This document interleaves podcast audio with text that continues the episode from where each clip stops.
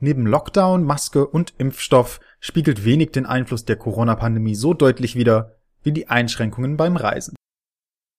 Egal ob wegen der Quarantäne bei der Einreise, PCR-Tests vor Abflug oder Wortgiganten wie Hochrisiko- oder Virusvariantengebiete, das Reisen ist während der Pandemie alles andere als entspannt geworden. Viel wird darüber berichtet, worauf man achten muss, wenn man nun selbst Urlaub plant oder wie man die für sich besten Reiseziele ermittelt. Dazu möchte ich heute aber nicht sprechen, weil meine KollegInnen in anderen Formaten schon viel zu den Themen gesagt haben und die Links dazu packe ich euch natürlich in die Show Notes. Stattdessen möchte ich heute etwas breiter ermitteln, ob die Corona-Pandemie das Reisen an sich nachhaltig verändert hat. Wie hat sich unser Reiseverhalten eigentlich geändert? Was für Auswirkungen hat das auf den Markt gehabt und muss unser Reiserecht pandemiefreundlicher gestaltet werden? All das gibt es jetzt. Mein Name ist Dorian Lötzer. Willkommen bei Genau genommen.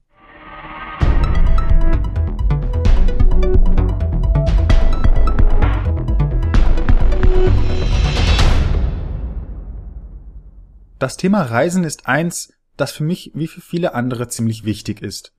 Privat wie beruflich war ich früher oft unterwegs und habe es immer genossen, neue Eindrücke und Erfahrungen zu sammeln. Und doch sieht es seit Anfang der Pandemie eher schlecht aus. Hin und wieder reicht es für ein anderes Bundesland, viel mehr ist, bei mir zumindest, oft nicht drin. Ich bin mir nicht sicher, ob ich optimistisch oder naiv bin, aber ich hoffe dennoch, dass ich eine Zeit nach der Pandemie miterlebe, in der das Reisen wieder weniger aufwendig wird. Dass es aber genauso wird wie vorher, glaube selbst ich nicht wirklich. Deswegen habe ich die Gelegenheit dieser Folge genutzt, um nachzuvollziehen, welche Änderungen Corona tatsächlich bewirkt hat und ob diese auch längerfristige Konsequenzen mit sich ziehen werden. An erster Stelle steht natürlich die Frage, was die Pandemie grundsätzlich mit dem Reisen gemacht hat. Es gab dann eine große Zeit, der Unsicherheit, wo wir definitiv sagen können, ähm, ein starker Buchungseinbruch es war zu verzeichnen. Wir waren natürlich alle äh, mit unseren Verbrauchern verunsichert, welche Auswirkungen die Pandemie hat und wie es weitergeht. Damals war auch noch keine Impfung in dem Sinne in Sicht. Ähm, und insofern äh, gab es diesen Einbruch, aber man kann auch sagen, ähm, er war nur von kurzer Dauer. Ähm, also die Lust auf Urlaub ist definitiv ungebrochen, gerade auch bei unseren deutschen Verbrauchern, die ja immer noch als Reiseweltmeister ähm, bekannt sind. Hier spricht Carolina Voital, Co-Leiterin des Europäischen Verbraucherzentrums Deutschland. Und sie hat mir erklärt, welche Auswirkungen diese Veränderungen auf unser Verhalten gehabt haben wir haben dann äh, doch sehr schnell gesehen, dass die Verbraucher weiter buchen möchten und nach Möglichkeiten suchen, wie das für sie mit einer Pandemie in Einklang zu bringen ist. Das heißt, wir haben durchaus gesehen, dass das Buchungsverhalten sich ändert.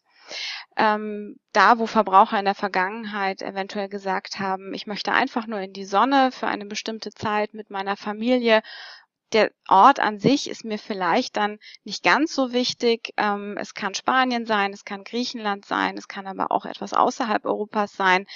Da haben wir bemerkt, dass die Verbraucher sich vorab sehr viel stärker über das Reiseziel und auch über die Gegebenheiten vor Ort informieren.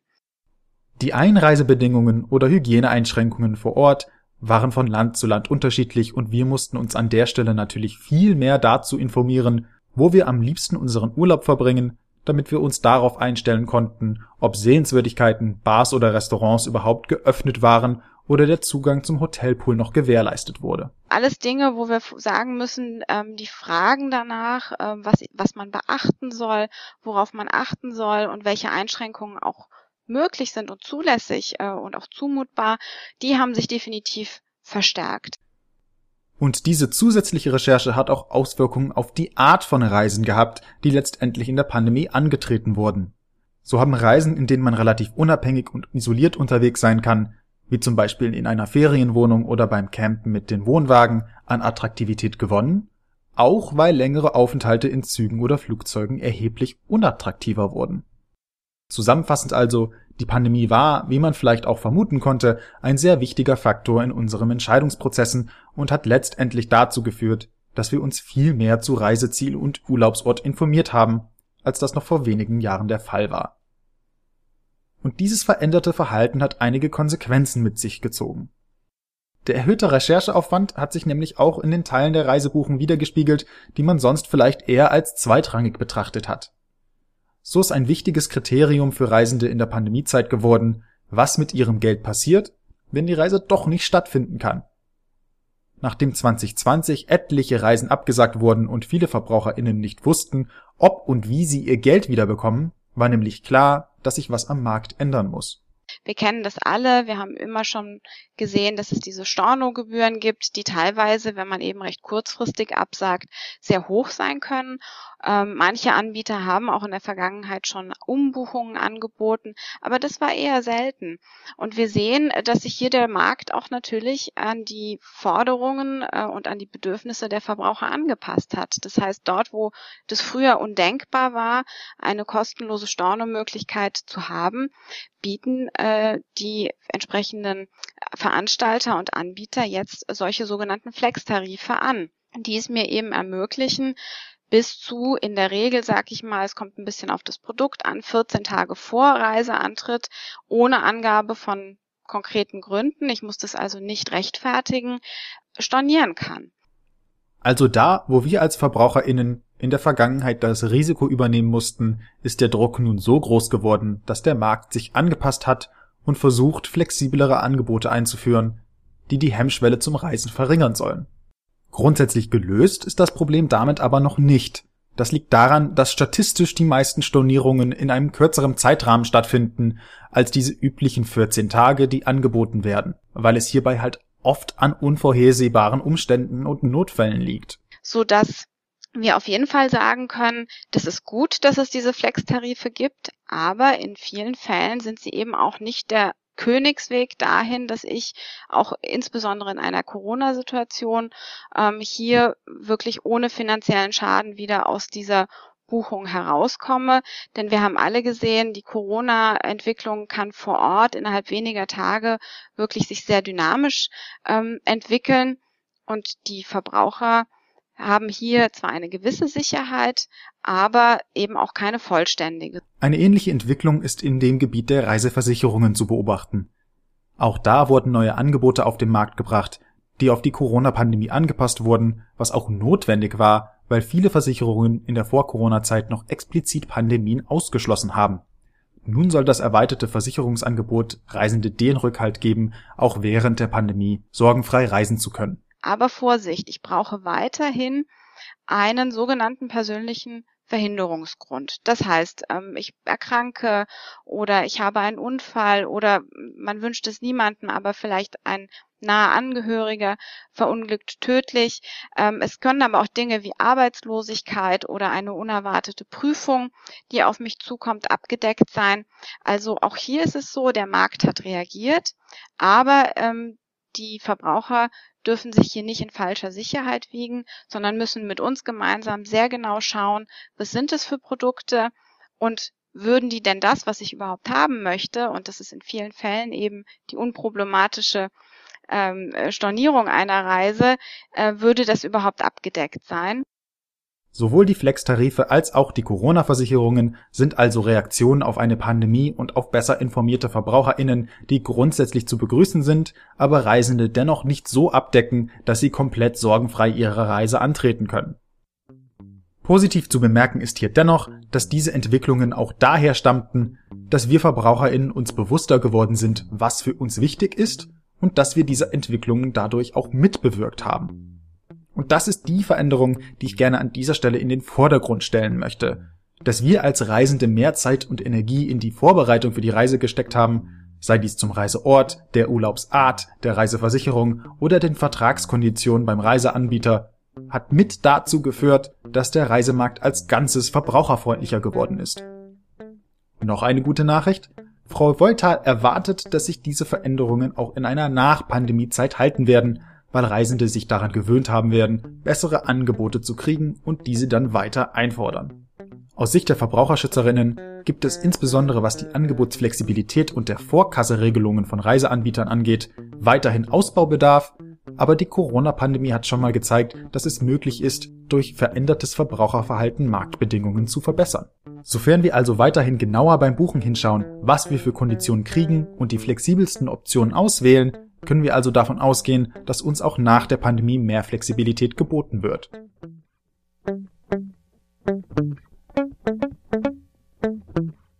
Nun decken Angebot und Nachfrage, in diesem Fall was Reisende verlangen und wie die Reisebranche darauf reagiert, ja bekanntermaßen nur einen Teil der Marktentwicklungen ab. Interessant ist aber auch, wie sich die rechtliche und politische Lagen entwickelt haben. Oft decken große unvorhergesehene Krisen zum Beispiel Probleme in bestehenden Gesetzen auf, weil diese nicht auf alle Eventualitäten geprüft waren. Um herauszufinden, wie sich unser Reiserecht in der Pandemie gemacht hat, habe ich bei Felix Medmann vom Verbraucherzentrale Bundesverband angerufen. Also erstmal bin ich ganz zufrieden, dass äh, das Pauschalreiserecht, das ist, es kommt ja aus einer europäischen Richtlinie, doch sehr ein sehr hohes Maß an Verbraucherschutz äh, schon bietet. Aus Verbrauchersicht hat sich eigentlich herausgestellt, äh, dass das auch völlig ausreichend ist, was auf dem Papier steht. Wir haben dann aber gemerkt, dass es eben so in der Praxis enorme Schwierigkeiten macht in der Pandemiesituation, weil die Reiseanbieter eben nicht wie vorgesehen innerhalb von 14 Tagen die äh, Rückzahlungen vornehmen können, wenn sie eine Reise stornieren. Ähm, und das haben sie ja massenhaft machen müssen in Corona. Ähm, dann müssen sie halt innerhalb von 14 Tagen äh, das, das Geld, die Vorauszahlungen an die Kunden erstatten. Und das hat natürlich nicht funktioniert. Wegen der Ausnahmesituation waren Reiseanbieter nämlich schlicht nicht in der Lage, die Mengen an Rückerstattungen zu stemmen. Ihr Lösungsansatz war, von der Politik eine Regelung verabschieden zu lassen, unter der man statt einer Barrückerstattung den Reisenden einen Gutschein ausstellt, den sie zu einem späteren Zeitpunkt bei dem Anbieter einlösen könnten. Aus Verbrauchersicht war das aber nicht ausreichend, weil das erstens die Reisende an den Anbieter bindet und zweitens diese Gutscheine nicht im Falle einer Insolvenz abgesichert wären. Sprich, geht der Anbieter, von dem ich einen solchen Gutschein erhalten habe, pleite, kriege ich auch kein Geld zurück. Weil dieser Lösungsansatz vorgesehen hat, dass Reisende dennoch diese Gutscheine verpflichtend akzeptieren müssten, um die Reiseindustrie zu schützen, war hier oft von sogenannten Zwangsgutscheinen die Rede. Verbraucherinnen und Verbraucherschützer waren verständlicherweise damit ganz und gar nicht einverstanden, was letztendlich nach vielen Verhandlungen dazu geführt hat, dass auf europäischer Ebene entschieden wurde, dass Gutscheine zwar ausgestellt werden dürften, diese aber vor Insolvenz gesichert und freiwillig sein müssten. Das heißt für unsere Zukunft also konkret, dass wir uns nicht damit zufrieden geben müssen, dass uns ein Reiseanbieter einen Gutschein anbietet, wenn unsere Reise nicht stattfindet. Das ist wahrscheinlich auch eine der Gründe, warum, wie wir von Carolina Voital erfahren haben, die Reisebranche mit flexibleren Tarifen ihr Angebot in der Pandemie nachgebessert hat. Die Gutscheine sind aber nicht die einzige Entwicklung im Bereich der Reiserückerstattungen. In diesem Jahr wird nämlich ein sogenannter Reisesicherungsfonds eingeführt, der einen größeren Einfluss auf die Zukunft der deutschen Reisen haben könnte. Der Reisesicherungsfonds äh, wurde jetzt geschaffen, weil man aus den Fehlern der Thomas Cook Pleite äh, gelernt hat. Das war schlicht so, dass, oder sagen wir mal so, in der Pauschalreiserichtlinie steht ja drin, dass äh, die Reiseanbieter sich gegen die eigene Insolvenz absichern müssen. Sie müssen sicherstellen, dass, ähm, wenn sie in Insolvenz äh, gehen, dass dann die vorausgezahlten Kundengelder zurückgezahlt werden und dass die Kunden, die schon im Urlaub sind, auch wieder zurücktransportiert werden. Statt dass also wie bisher unser gezahltes Geld durch Versicherungen der Reiseanbieter vor deren Insolvenz geschützt wird, welches ja jetzt erfahrungsgemäß nicht ausreichend war, müssen nun alle Anbieter mit einem Umsatz von mehr als 10 Millionen Euro prozentual in einen Fonds einzahlen, der dann in einem Insolvenzfall die Rückzahlungen übernimmt. Felix Medmann schätzt dieses Vorhaben prinzipiell als sehr gut ein und erwartet, dass es erfolgreich wird. Ich bin äh, schon sehr zufrieden damit. Ich glaube, wir haben da ein, ein sehr gutes Modell und dieser Reisesicherungsfonds der wird, glaube ich, so attraktiv werden. Im Moment ist er ja verpflichtend für die Reiseunternehmer, die mehr als 10 Millionen Euro Umsatz haben und alle, die drunter liegen, müssen nicht, dürfen aber. Und ich bin sehr zuversichtlich, dass äh, der Reisesicherungsfonds so gut arbeiten wird, dass sich auch immer mehr kleinere Unternehmen, Reiseanbieter, äh, dazu durchringen werden, zum Reisesicherungsfonds zu kommen und dort einzuzahlen, weil es wahrscheinlich dann auch die günstigste Alternative ist, günstiger als eine Versicherung. Und ich glaube, dass das mit dem Reisesicherungsfonds ein Riesenerfolg wird. Was für uns vielleicht keine sofortigen Auswirkungen haben wird, aber wenn es mal wieder zu einer großen Insolvenz wie 2019 bei Thomas Cook kommen sollte, stünden die Betroffenen um einiges besser da. Der letzte Punkt, auf den ich heute eingehen möchte, ist wahrscheinlich auch der politisch umstrittenste und somit sehr wichtig. Tatsächlich ist es nämlich so, dass der zentrale politische Konflikt im Reisebereich eben nicht bei den Rückerstattungen stattfindet, sondern schon bei der Buchung der Reise. bei der sogenannten Vorkasse. In der Regel war es nämlich lange Zeit so, dass VerbraucherInnen ihre Reisen schon relativ weit im Voraus gebucht haben und bezahlen mussten. Das Geld liegt dann unter Umständen monatelang bei den Reiseanbietern und das finanzielle Risiko ist bei den Reisenden selbst. Das kritisieren Verbraucherschützerinnen. Der Verbraucher geht mit seiner Vorkasse, mit seiner Vorleistung äh, ein Risiko ein. Ähm, äh, im Reisebereich eben doch etwas weniger, weil äh, dieses Geld gegen Insolvenz geschützt ist. Aber er geht eben insoweit äh, noch äh, in anderer Form ein Risiko ein, als er ja eine Vorleistung erbringt, diese 20 Prozent bis, bis 40 Prozent ja auch häufig bei Buchung und äh, das ist ja häufig Monate im Voraus. So und gerade in heutigen Zeiten, äh, in Corona-Zeiten, wo eigentlich nichts mehr sicher ist, wo man sich äh, wirklich im, im, früher hat man im Februar die Reise für Sommer gebucht oder auch schon im Januar und wusste, das läuft. Da hat man sich gesagt, okay, 20 Prozent, 40 Prozent Vorkasse ist ärgerlich, aber es wird laufen. Heute buchen die Leute extrem kurzfristig und darüber beschwert sich auch die Reisewirtschaft.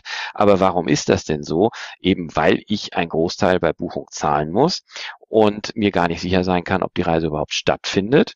Das heißt, da habe ich gar nicht das Problem damit, dass das äh, Unternehmen insolvent werden könnte, denn da kriegt, das ist ja versichert, das Geld, sondern äh, das Problem, das sich jetzt Verbrauchern stellt, ich buche, zahle voraus äh, 40 Prozent und weiß aber gar nicht so richtig, äh, was passiert denn eigentlich, wenn die Reise abgesagt wird, kriege ich das Geld dann sofort zurück? An dieser Stelle muss ich ein paar Feinheiten erklären.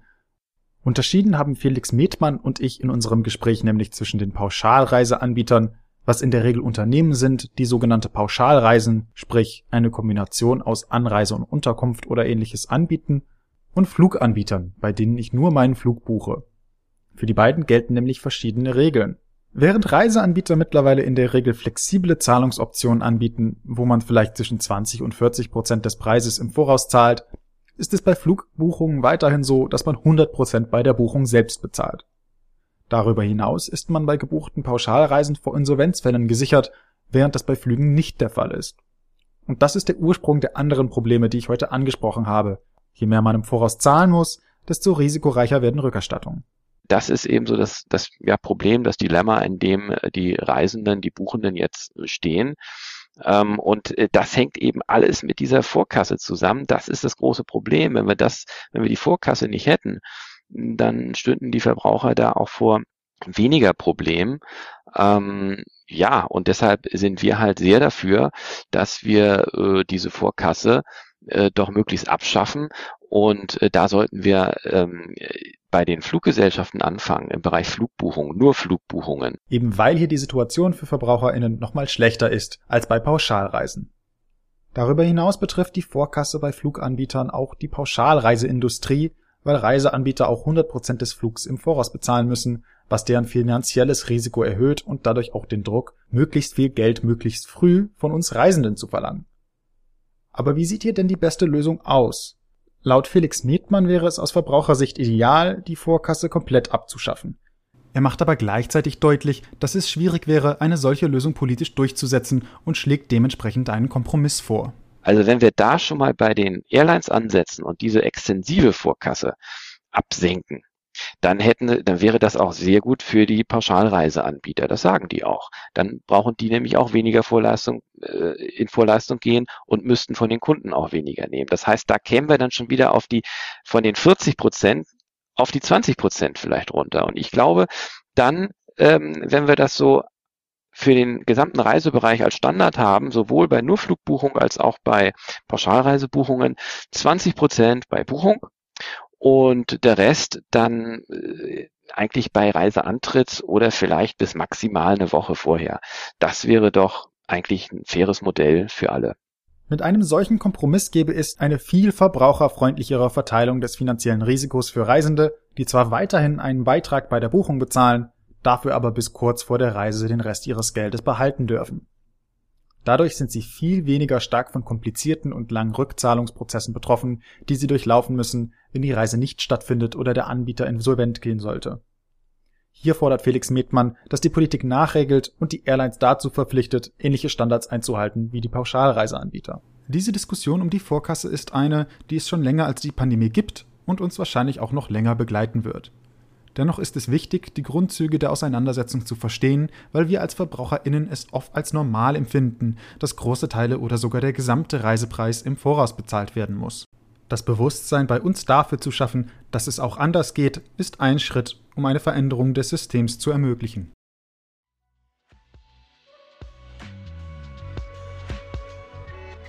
Die Reiseindustrie hat ein paar sehr schwere Jahre hinter sich. VerbraucherInnen es gab aber viel auch. Unsicherheit am Markt und auch große Insolvenzfälle, die alle Beteiligten geschädigt haben. Dann kam die Corona-Pandemie, die zwar unser aller Leben verändert, aber dennoch insbesondere das Reisen und die Reisewirtschaft disproportional belastet hat. Deswegen ist es klar, dass sich einiges ändern musste. Und wie wir in dieser Folge erfahren haben, geschieht das auch. Auf Seite von uns Reisenden ist zum Beispiel das Bewusstsein für das Risiko der Reisebuchung gestiegen. Deswegen buchen wir unter Umständen andere Arten von Reisen, informieren uns jedoch in jedem Fall insgesamt viel besser zu Ziele und Konditionen, was auch dazu geführt hat, dass die Anbieter freundlichere und flexiblere Angebote einführen mussten. Hier können wir erwarten, dass sich dieser Trend auch nach der Pandemie hält. Das ist ein Schritt in die richtige Richtung. Es geht aber auch besser.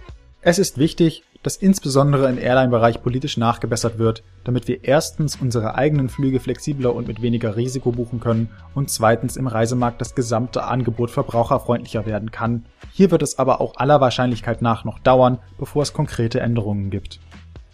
In jedem Fall ist aber durch den Reisesicherungsfonds jetzt ein wichtiger Schritt in Richtung Verbraucherschutz getan, weil damit verhindert wird, dass ein Reiseanbieter in der Art und Weise insolvent geht, wie 2019 noch mit Thomas Cook. Die Erkenntnis, die ich aus dieser Folge letztendlich für mich ziehe, ist, dass das Reisen im Großen und Ganzen verbraucherfreundlicher wird. Und als jemand, der sehr gerne reist, freut mich das. Ich weiß aber auch, dass dieser Trend zum Teil daher stammt, dass wir uns bei der Buchung mehr Gedanken gemacht haben und bessere Konditionen einfordern und das sollten wir auf jeden Fall beibehalten. Wenn euch die Folge gefallen hat, dann schickt sie doch gerne weiter oder lasst uns ein Abonnement da. Für mehr Informationen rund um Reisen und alle weiteren Verbraucherschutzthemen schaut gerne auf verbraucherzentrale.de rein. Mein Name ist Dorian Lötzer und heute habe ich die Einflüsse der Corona-Pandemie auf das Reisen genau genommen.